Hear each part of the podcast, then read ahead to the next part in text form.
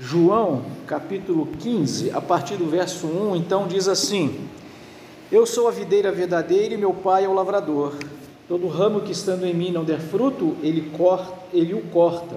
E todo o que dá fruto, ele limpa para que produza mais fruto ainda. Vocês já estão limpos por causa da palavra que lhes tenho falado. Permaneçam em mim e eu permanecerei em vocês. Como o ramo não pode produzir fruto de si mesmo se não permanecer na videira, assim vocês não podem dar fruto se não permanecerem em mim. Eu sou a videira, vocês são os ramos. Quem permanece em mim e eu nele, esse dá muito fruto, porque sem mim vocês não podem fazer nada. Se alguém não permanecer em mim, será lançado fora, à semelhança do ramo, e secará e o apanham, lançam no fogo e o queimam. Se permanecerem em mim e as minhas palavras permanecerem em vocês, pedirão o que quiserem e será feito. Nisto é glorificado meu Pai, que vocês deem muito fruto, e assim mostrarão que são meus discípulos. Como o Pai me amou, também eu amei vocês. Permaneçam no meu amor. Se vocês guardarem os meus mandamentos, permanecerão no meu amor, assim como também eu tenho guardado os mandamentos de meu Pai e no seu amor permaneço. Tenho dito estas coisas para que a minha alegria esteja em vocês e a alegria de vocês seja completa. O meu mandamento é este: que vocês amem uns aos outros, assim como eu os amei. Ninguém tem maior amor do que este, de alguém dar a própria vida pelos seus amigos. Vocês são meus amigos se fazem o que eu lhes ordeno. Já não chamo vocês de servos, porque o servo não sabe o que o seu senhor faz, mas tenho chamado vocês de amigos, porque tudo o que ouvi de meu Pai eu lhes dei a conhecer. Não foram vocês que me escolheram, pelo contrário, eu os escolhi e os designei para que vão e deem fruto, e o fruto de vocês permaneça a fim de que tudo que pedirem ao meu Pai, ao Pai em meu nome, ele lhes conceda. O que eu lhes ordeno é isto: que vocês amem uns aos outros. Até aqui. Senhor, mais uma vez nós te agradecemos pela leitura da tua palavra. E agora nós esperamos que teu Espírito fale conosco, Senhor. Que teu Espírito abra o nosso entendimento para compreendermos as Escrituras, para praticarmos a tua palavra, Senhor, e sermos fiéis a ti. Amém. Louvado seja Deus. Meus irmãos, é, como eu disse, esse texto, na verdade, os capítulos 13 de João em diante até o 17, é aquele momento final de Jesus ali na intimidade com os discípulos, onde Jesus faz é, essa, essa longa instrução a todos os seus discípulos, aos onze discípulos dele, que são mais conhecidos né, como os, aqueles onze apóstolos. Nesse momento, Judas já havia se retirado e procuraria fazer aquilo que de fato ele havia pensado de fazer. E nesse capítulo 15, de novo, Jesus tem aqui algumas é, palavras que muito nos abençoam, que muito nos confortam. E, meus irmãos, aqui eu queria destacar é, dois lados de uma mesma moeda. É, você, você sabe, a gente usa esse, esse provérbio, esse ditado, essa analogia, quando a gente quer falar de duas faces de uma mesma coisa e que aparentemente elas podem até ter uma certa contradição. É, a gente chama isso, é, até na filosofia, de antinomia. São duas coisas que elas não se contradizem, mas a gente não consegue harmonizá-las muito bem. Se toda a porção das Escrituras que nós tivéssemos dela fosse esses seis primeiros versículos que eu acabei de ler aqui para você, com toda certeza nós poderíamos afirmar um dos aspectos, um dos lados da moeda na questão daquilo que a gente chama aí na, na teologia, mais especificamente na, soter, na, na eclesiologia, ou soteriologia, melhor dizendo, eu sei que são alguns nomes assim, meio né, é, digamos, pomposos, é, mas eu tenho certeza que você, os ouvindo sempre, você vai acabar é, aprendendo e é, podendo assim conhecer mais profundamente as Escrituras. Todas as vezes, quando eu falo assim, eu não falo assim para é, gastar algum conhecimento inútil, mas é também porque eu acredito com toda a minha força que qualquer um de vocês é, tem capacidade para entender é, um pouquinho mais do que aquilo que a gente poderia chamar assim de senso comum. E é claro que é sempre o meu desejo que a igreja e todos vocês estejam realmente muito mais preparados do que a média, a maioria das pessoas, para responder se porventura algum dia daqui para frente houver algum tipo de perseguição contra a igreja mais forte, mais veemente. Você veja, motivos tem e, digamos assim, desculpas eles têm para mandar fechar todas as igrejas, todos os templos e proibir de fato todo tipo de culto no nosso país. É, olhando as circunstâncias, eu diria que isso não deve acontecer, mas a gente não sabe. Por isso precisamos estar preparados. Mas o que, que eu estou querendo dizer com isso? Bom, a gente tem, meus irmãos, uma certa, é, digamos assim, conversa, diálogo, é, para não dizer talvez uma disputa, uma discussão entre duas correntes, umas que vão defender a ideia de que o ser humano ele escolhe, faz todas as escolhas. Eu escolho servir a Deus. Eu escolho, eu escolhi a salvação. E outros vão dizer não, você foi eleito, você foi escolhido por Deus. A gente sabe dessas duas, dessas duas é, correntes. Meus irmãos, que é verdade que nós fazemos escolhas, isso está muito claro. Você não, não abriu a Bíblia, né? fez aquela. Você até tem um livro aqui? Não, não tenho. Sabe quando a gente pega. Né? Você não chegou hoje de manhã e falou assim: espera aí, deixa a Bíblia lá na cabeceira da cama e faz assim. Deixa eu ver se eu levanto hoje ou não. Aí você lê, levanta. Ah, então é para levantar. Aí você não sabe se toma café ou não. Pera aí, deixa eu fazer assim. Vou sortear aqui. Sim, é para tomar café. Não, não foi assim que aconteceu. Você fez as escolhas. Você decidiu se levantava, se não levantava, se tomava café, se não tomava café, se almoçava, se não almoçava, se ia para a praia, se ficava em casa, se lavava a louça, se não lavava a louça, se trabalhava lá roçando mato, se não trabalhava roçando mato, afinal de contas hoje é o domingo se viria para o culto aqui hoje, se não viria, que roupa que você, né, a roupa que você está usando hoje, você escolheu a roupa. Então é óbvio que nós fazemos escolhas, sim. E eh, esses primeiros versículos aqui, Jesus então está nos dizendo que devemos fazer é, a escolha de permanecer em Cristo, de permanecer nele. Veja, semana passada nós já falamos muito sobre essa questão da videira mas agora, avançando um pouco mais, Jesus está dizendo para eles que é, eles precisam escolher permanecer em Jesus para não apenas produzir frutos, mas para permanecer vivos. É claro que nós, fazendo aqui essa aplicação espiritual, está falando aqui da vida eterna.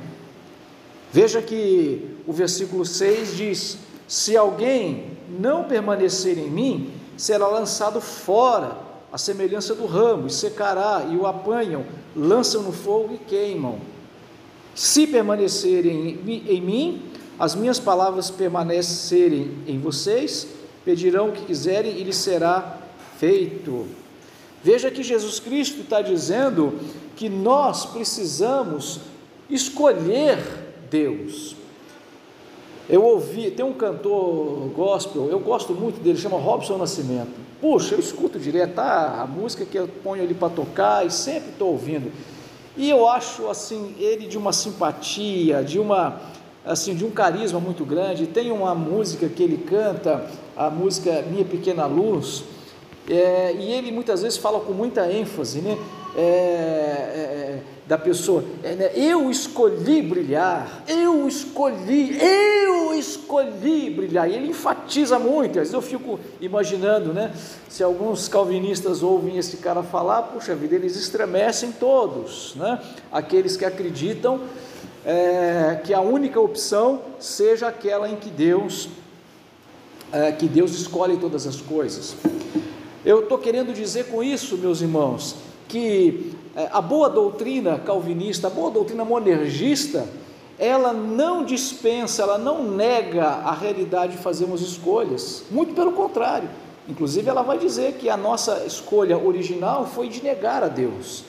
Em nosso estado natural, a gente está sempre negando a Deus, a gente sempre escolhe aquilo que não agrada a Deus.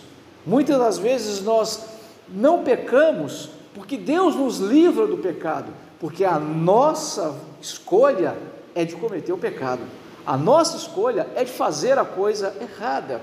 É assim que nós agimos naturalmente. Então nós temos um defeito, não diria um defeito de fabricação, mas um defeito por causa da queda, da queda espiritual, porque deixamos Satanás dominar as nossas vidas lá na pessoa de Adão, lá atrás. Satanás entrou nesse mundo, dominou a humanidade e a partir dali nós todos os seres, os seres humanos, eles nascem com um defeito, esse defeito é o pecado, e a gente está sempre escolhendo da maneira errada.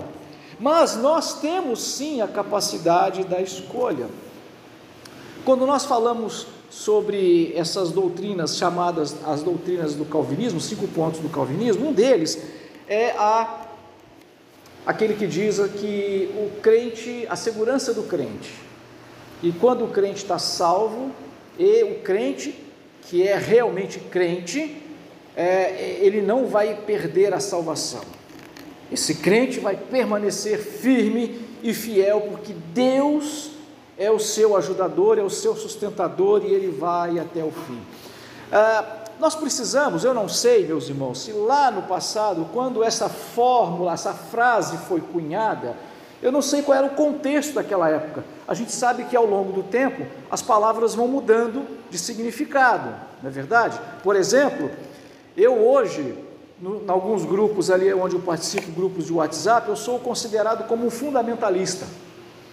E essa palavra fundamentalista, ela é, é, aquilo que a gente chama assim, ela é vista hoje como pejorativo. Isso é uma maneira de xingar alguém, seu fundamentalista a, a, ideia que a gente tem hoje é aquela pessoa obtusa, retrógrada, né? aquela pessoa que não enxerga, não tem uma visão ampla das coisas. Mas a palavra fundamentalista vem de fundamento. E lá no começo do século XX, final do século XIX, quando o liberalismo teológico entrou nos seminários e na maioria das igrejas, é, esse liberalismo teológico que dizia que é, a Bíblia ela não é a palavra de Deus, ela tem uns pedacinhos lá que é a palavra de Deus, mas o resto é um livro de história como qualquer outro. Os milagres não foram tão milagres assim, foram todos fenômenos que as pessoas antes não sabiam é, identificar esses fenômenos do ponto de vista da ciência. Então, como elas não sabiam explicar cientificamente, elas chamavam de milagre, mas nenhum deles foi milagre de fato. Né? Então, o Lázaro, na verdade, ele teve uma doença que tem, que a pessoa foi dada como morta, e aí, por questões assim de explicações científicas, então ele voltou.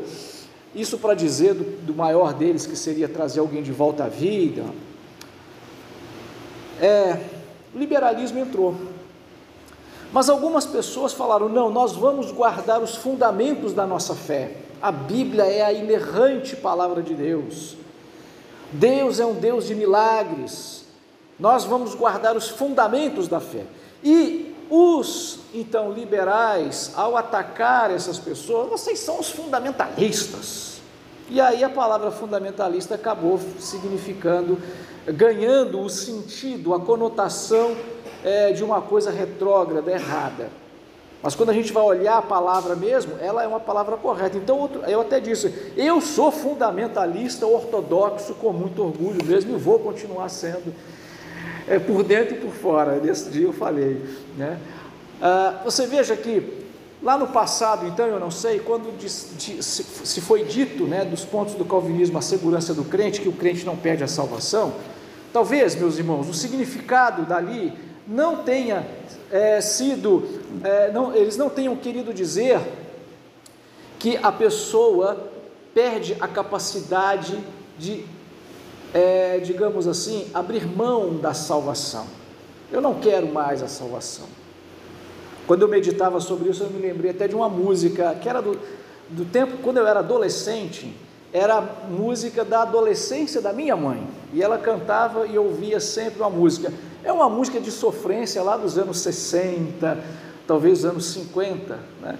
E a música dizia assim: os mais antigos talvez vão se lembrar. É, devolveste cartinhas, bilhetes que afinal te enviei com prazer, devolva-me. A, letra da música, a história da música, está falando de um, de um fim de um relacionamento, e aí no fim do relacionamento no caso, o, o homem né, é, terminou o relacionamento e a mulher então devolveu para ele é, aquelas cartinhas de namoro, de amor, que é comum né, é, das pessoas que têm esse relacionamento, quando começa, manda um presentinho, manda um negócio, aí termina lá o relacionamento, aí briga, fica com raiva, devolve tudo para o outro. Né? É, as, é, essa situação, meus irmãos, aí ilustrada na música, é algo que eu entendo que Jesus esteja nos alertando aqui. Deus nunca vai tomar, vai pedir de volta a nossa salvação. Ele está sempre disposto a pedir, a perdoar quando nós pedimos perdão, porque Ele sabe que somos pecadores. E por mais que eu caia, e mesmo que eu caia repetidas vezes no mesmo erro, mas se eu chegar e pedir perdão a Deus, Deus vai me perdoar. Ele não vai chegar para mim e falar assim: olha, não, não, não te quero mais me devolve aqui a salvação que eu te dei, porque você não merece. Mas isso não significa, isso não é a mesma coisa que dizer que, ah, eu entendi a salvação, eu exerci verdadeiramente fé e arrependimento, mas Senhor, muito obrigado, toma de volta, eu não quero mais, tá bom? Foi muito legal, foi muito bom o tempo que eu tive aí com o Senhor, mas eu quero voltar para o meu pecado e ficar lá no meu pecado de consciência tranquila, entre aspas. Porque o crente, quando peca, a consciência pesa. E às vezes a, e a gente sofre por causa da consciência, eu pequei. E aquilo dói.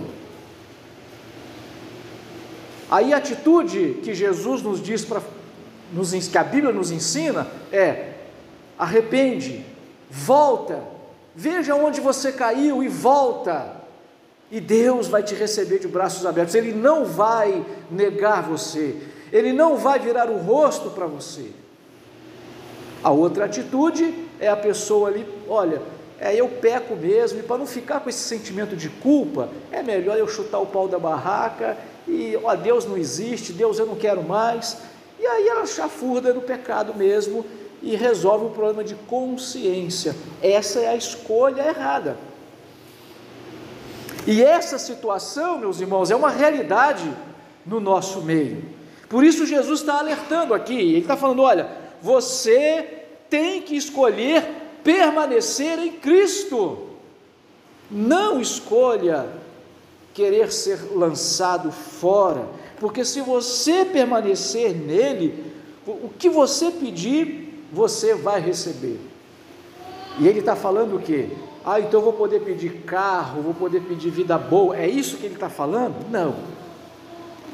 A gente entende aqui no contexto que é pedir para vencer o pecado. Qual é o pecado? O que está te impedindo de produzir frutos? Se você permanecer em Jesus, você vai pedir, seja qual for o pecado que te domina, seja qual for a situação que te, te mantém aprisionado, Deus é capaz de romper esses grilhões, de romper essas correntes, para que você possa permanecer em Cristo e assim o Pai ser glorificado é, é, é, no fato de que nós estaremos então produzindo muitos frutos. Veja, meus irmãos, então, um dos lados da moeda que a gente está vendo aqui, sim, nós continuamos sendo capazes de fazer escolhas, inclusive de escolher rejeitar ao Senhor. Essa capacidade de fazer essa escolha, ela não foi arrancada do crente. ela continua ali. O texto então vai seguir dizendo, a partir do versículo 9: Como o Pai me amou, também eu amei vocês, permaneçam no meu amor. Já disse tantas outras vezes, mas sempre é bom repetir. Aqui a palavra amor, ela não é um mero sentimento, ela não é uma mera emoção, meus irmãos. A palavra amor aqui, ela significa atitude, ela significa ação, permanecer nas atitudes, nas mesmas ações que o Senhor Jesus Cristo fez. E ele dá o exemplo para nós. Jesus Cristo nos amou e amou a humanidade inteira, todas as pessoas, todas, absolutamente todas. Quando Jesus estava sendo crucificado, aquelas pessoas disseram, aquelas, aquelas lideranças que crucificaram Jesus, que pediram a crucificação de Jesus, aquelas lideranças judaicas, é, Jesus Cristo, eles disseram: caia sobre nós e nossos filhos o sangue desse homem. Quando Jesus está morrendo, ele diz: perdoa-lhes, porque não sabem o que fazem.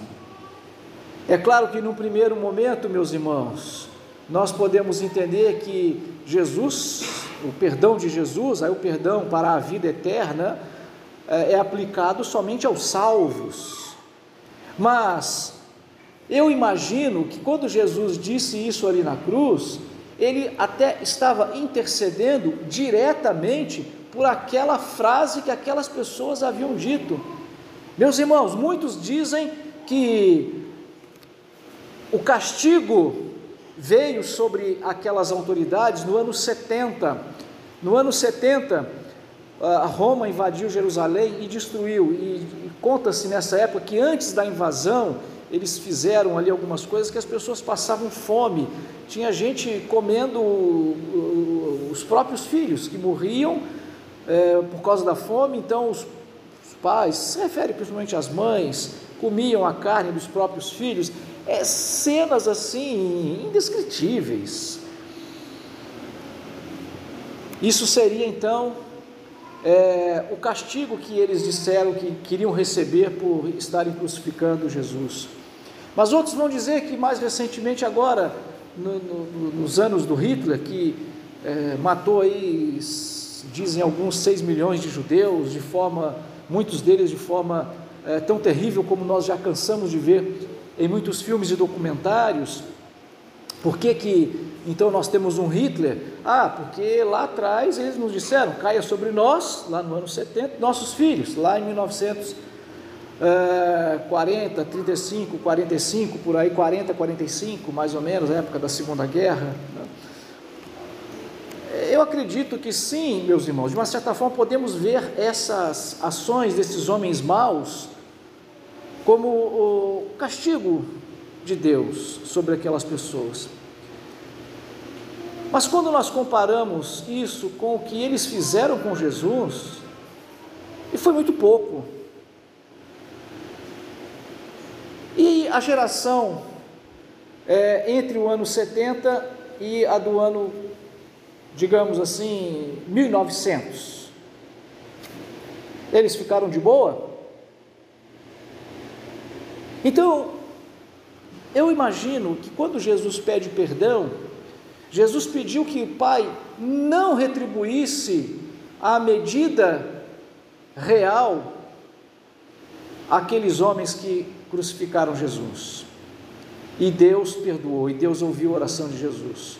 Porque senão, meus irmãos, o extermínio total seria muito pouco pelo que eles fizeram.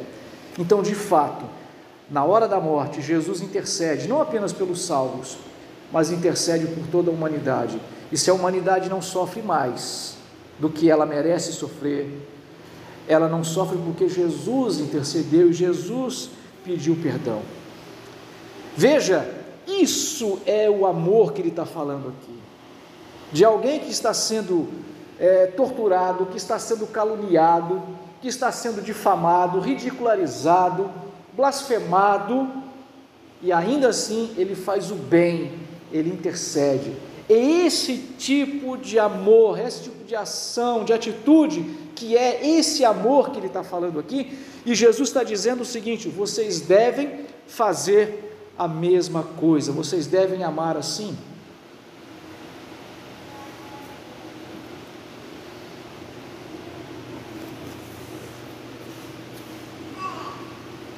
Eu não sei quantos já sofreram as suas traições, quantos aqui já sofreram injustiças, quais os tipos de injustiças que vocês sofreram, quais os tipos de penalidades, de, de dores que cada um de vocês aqui sofreu.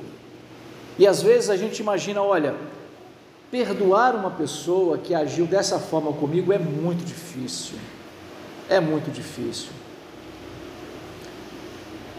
Fazer o bem para essa pessoa no momento de necessidade é pior ainda. É muito mais difícil ainda. Eu acho que eu não conseguiria. Eu lembro muito bem da história de uma, uma senhora que o pastor Mendes, lá da primeira igreja batista de Atibaia, contou uma vez. Essa senhora viveu durante muito tempo com o marido que atraía, ela sabia disso, ele vivia bêbado, é, ele não cuidava da família e quando chegava em casa muitas vezes bêbado, ele ainda agredia a esposa fisicamente, ela apanhava dele fisicamente.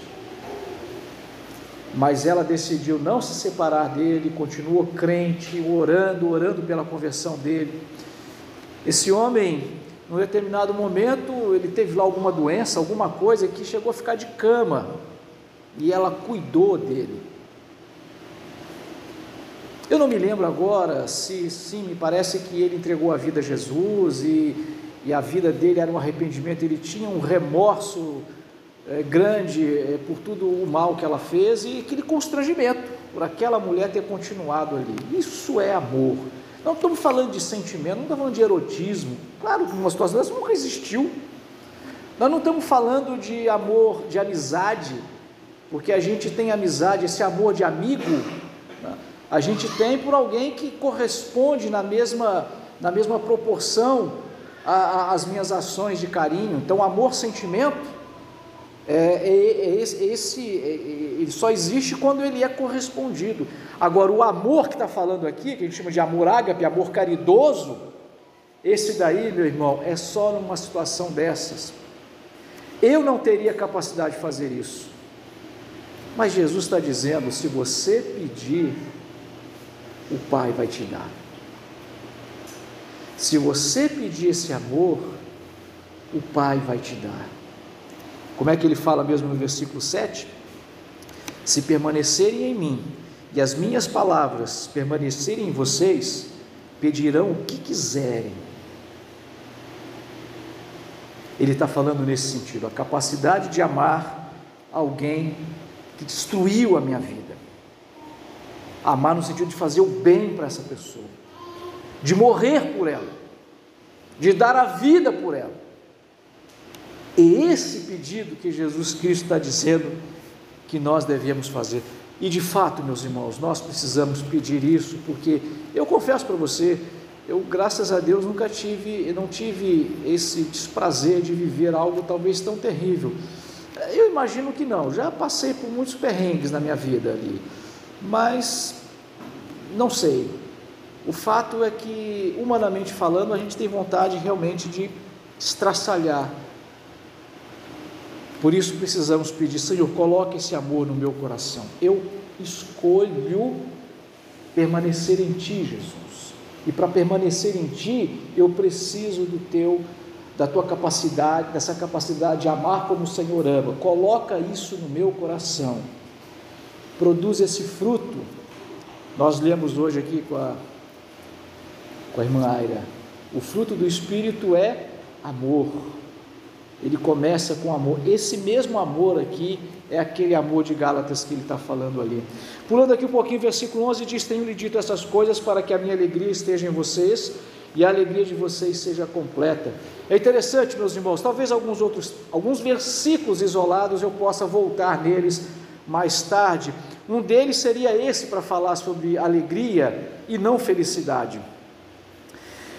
Nós falamos, eu quero ser feliz. Todo mundo quer ser feliz. Até outro dia eu falei, a gente casa para ser feliz. Ensinamos sobre isso, eu devo casar para fazer o outro feliz. Essa deve ser a minha a minha a minha predisposição. Mas nós buscamos a felicidade. A filosofia trabalha muito sobre isso. E outro dia eu estava fazendo uma comparação dessa. A filosofia não trabalha, não fala de alegria, ela fala de felicidade. E eu fui olhar na Bíblia, a Bíblia não fala de felicidade, a Bíblia fala de alegria. Eu falei, por que será? Andei fazendo algumas investigações, mas ainda não estou satisfeito com as, as, as investigações que eu fiz, meus irmãos. Mas tudo que eu posso dizer para você aqui é que a, a, felicidade ela vai depender das circunstâncias. As circunstâncias têm que ser boas para a gente se sentir feliz. Agora, a alegria, não, a alegria, as circunstâncias podem ser horríveis, mas a alegria, aquela paz, aquele contentamento, e aqui eu preciso até dar um testemunho da irmã, da irmã Adélia. Eu vejo aqui na irmã Adélia já, tenho vindo aqui visitá-la já alguns dias ali, e a irmã Adélia sempre com um sorrisão no rosto, e está sempre falando, é, como é que é a frase que ela diz? Tudo vai dar, vai dar tudo certo, né? vai dar tudo certo. É, que coisa linda, meus irmãos, é quando alguém tem a alegria de Cristo, tudo vai mal, mas a alegria de Cristo está em nós. É isso que ele está falando, que quando nós escolhemos permanecer em Jesus, nós recebemos essa alegria completa. Ele volta a frisar então: o meu mandamento é este, a ordem que ele dá é uma só, amem uns aos outros, assim como eu vos amei. Já acabei de explicar o exemplo de Cristo para nós. E ele volta a dizer: ninguém tem mais amor do que este, de dar alguém ah, de alguém dar a própria vida pelos seus amigos. Vocês são meus amigos se fazem o que lhes ordeno. Já não vos chamo servos, porque o servo não sabe o que o seu senhor faz. Ele está falando aqui da servidão, daquela perspectiva daquela época. É, o, o, servo aqui eram aqueles empregados. Né? Nós não podemos utilizar aqui genericamente o termo escravo, meus irmãos, porque escravidão tem diversos níveis. E para nós hoje, escravidão, a, a, única coisa que nós entendemos de escravidão é aquela coisa terrível que no Brasil foi praticado é, até bem pouco tempo atrás, ah, até o século XIX, final do século XIX, essa, essa, essa coisa horrível, né, pelas quais, outro dia até disse ah, na reunião do, do, do, de professores, né, aqui da, da, do nosso, do nosso, das nossas cidades. Eu até disse isso, porque novembro agora, né, é celebrado aí Dia da Consciência Negra. Então, falando, nós, todos nós, todos nós devemos é, um pedido de perdão é, pelo que os nossos antepassados fizeram. Eu nunca pratiquei racismo, mas os meus antepassados praticaram. Então, assim como Neemias, quando chega para Deus e pede perdão diante de Deus pelos pecados, Neemias mesmo não tinha praticado pecado nenhum, muito pelo contrário, Neemias até foi muito fiel a Deus. Mas ele busca a Deus e ele fala: Senhor, perdoa. Ele pede perdão como se o pecado que os antepassados dele, 70, 80, 100, 150 anos atrás cometeram, ele pede perdão como se fosse ele. E Deus ouve o pedido de perdão e aí Deus restaura a nação de Israel. Então, todos nós devemos ah, esse pedido de perdão. Mas lá nos tempos de Cristo, meus irmãos, o que é chamado de escravidão, ela tinha outros níveis diferentes. Né? É, muitas das vezes, o que hoje nós poderíamos comparar, por exemplo, é, um funcionário hoje, nos dias de hoje, um funcionário que é, por exemplo, um gerente, um supervisor, é, esse, essas funções que eles exercem, naquela época era chamado de escravo também. Então, mas o, o, a relação entre o, o, senhor e o escravo, entre o, pra, o patrão e o empregado, não é uma relação de amizade, é uma relação distante. Por mais as vezes que a gente tem aquela intimidade com o patrão, por mais, mais das vezes que o patrão seja, é, eu seja a pessoa de mais confiança do meu patrão, de todos os empregados, eu seja a pessoa mais de confiança, a gente sabe que existe uma distância nesse relacionamento. Agora, o amigo, amigo, amigo, chegado mesmo, a relação de intimidade é diferente. É isso que Jesus Cristo está falando aqui agora.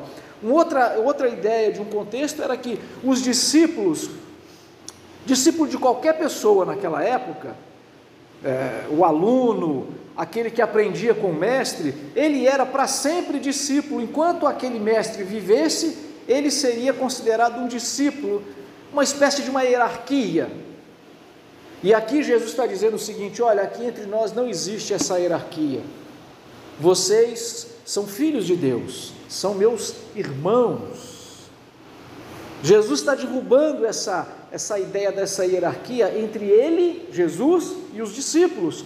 E aí a gente pode dizer, entre nós e Jesus, nós, por uma questão de um, é, de um, do fruto, um fruto espiritual, que é a questão da humildade, exemplo que houve sempre também em Jesus, nós estamos sempre no Senhor, Tu és o nosso Deus, nós somos Teus servos, mas a gente sabe que a nossa relação de intimidade com Deus ela é essa relação de intimidade, de amizade é, que o Senhor Jesus Cristo está dizendo aqui agora. Ele segue então, mas tenho chamado vocês de amigos, porque tudo que ouvi de meu Pai eu lhes dei a conhecer. E aí ele volta, meus irmãos, agora e traz de volta o outro lado da moeda, porque ele não está revogando aquilo que as Escrituras como um todo ensinam. Não foram vocês que me escolheram, pelo contrário, eu os escolhi e os designei para que vão e deem fruto, e o fruto de vocês permaneça, a fim de que tudo o que pedirem ao Pai em meu nome, Ele lhes conceda. Jesus então agora está colocando o outro lado da moeda, e sem o qual ela não existe, por isso, sem o qual não existe a moeda. Por isso eu estou dizendo que é essa questão de antinomia, não um paradoxo, não uma contradição quando nós olhamos a analogia da moeda, a moeda é a moeda por inteiro, mas a gente sabe que tem cara e coroa.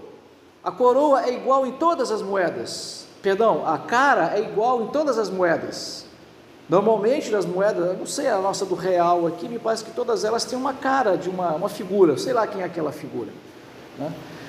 É, mas o outro lado tem o valor da moeda. 5 centavos, 10 centavos, 20, um real. É, é esse lado que, que, que mostra que uma moeda vale mais que a outra. E aí eu poderia talvez pegar essa, essa analogia aqui e fazer essa aplicação. É, se um lado da moeda é aquilo que nós dissemos que eu tenho, eu mantenho a minha capacidade de fazer escolhas, isso não foi tirado de mim, senão seria determinismo, e determinismo é uma heresia, tudo está determinado pelas estrelas, está tudo determinado pelo destino. Se você leva um tropeção, é porque o destino disse que você, no dia tal, na hora tal, iria tropeçar na pedra tal. Isso é determinismo. Mas, como eu disse, temos a capacidade de fazer escolhas a ponto de escolher: Jesus, não quero mais permanecer em ti. Você sabe o que, vai acontecer. Mas, meus irmãos,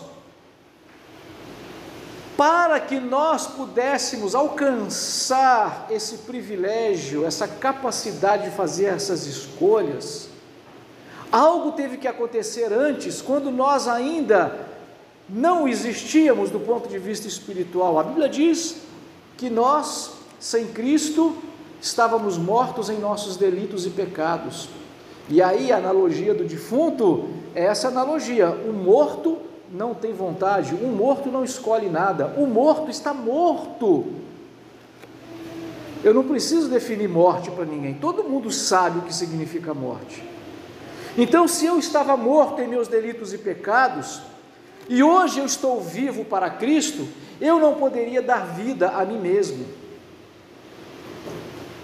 Aí as Escrituras dizem o seguinte: todos aqueles que estão vivos espiritualmente, todos aqueles que estão enxertados na videira verdadeira, não foram enxertados porque escolheram estar ali, mas foram enxertados porque Deus, primeiramente, escolheu você para estar ali.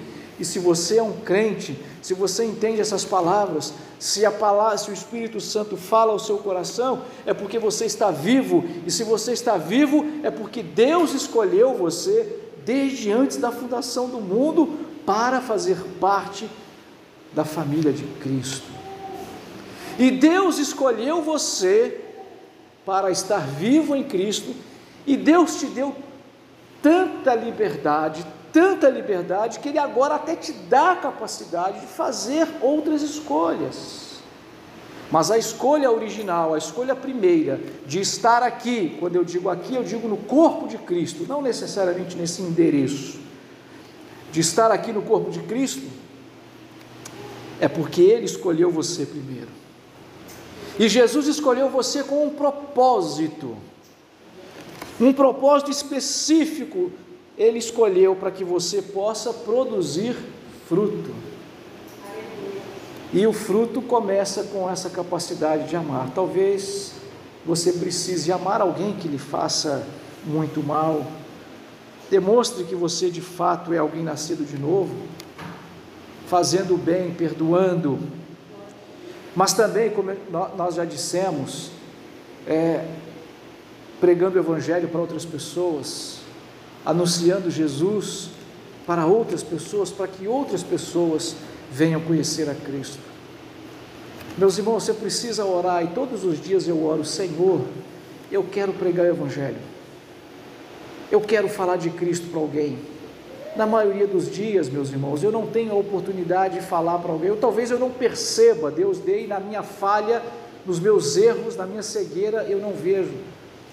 Mas na maioria das vezes Deus me dá a oportunidade. Terça-feira da semana passada, acabei de dizer que agora, aliás, na terça-feira da outra semana, eu pude falar de Cristo ah, para, sei lá, centenas eh, de professores que estavam participando de uma reunião na qual eu estava participando.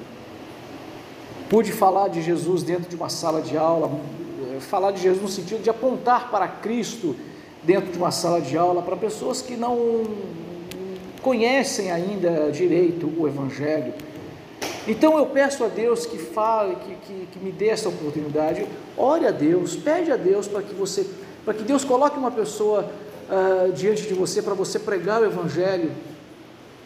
O primeiro fruto é você pregar, é você anunciar o Evangelho. Se essa pessoa vai realmente entregar a vida a Cristo ou não, isso não depende de você, isso depende do Espírito Santo. Aí seria, digamos, um segundo fruto, aquele a quem você anuncia o Evangelho, ela converter-se ou ela ser convertida, mas ser convertida, você não tem poder sobre isso. Mas falar de Cristo para ela, isso depende de você. Você tem a capacidade de escolher falar de Cristo ou não.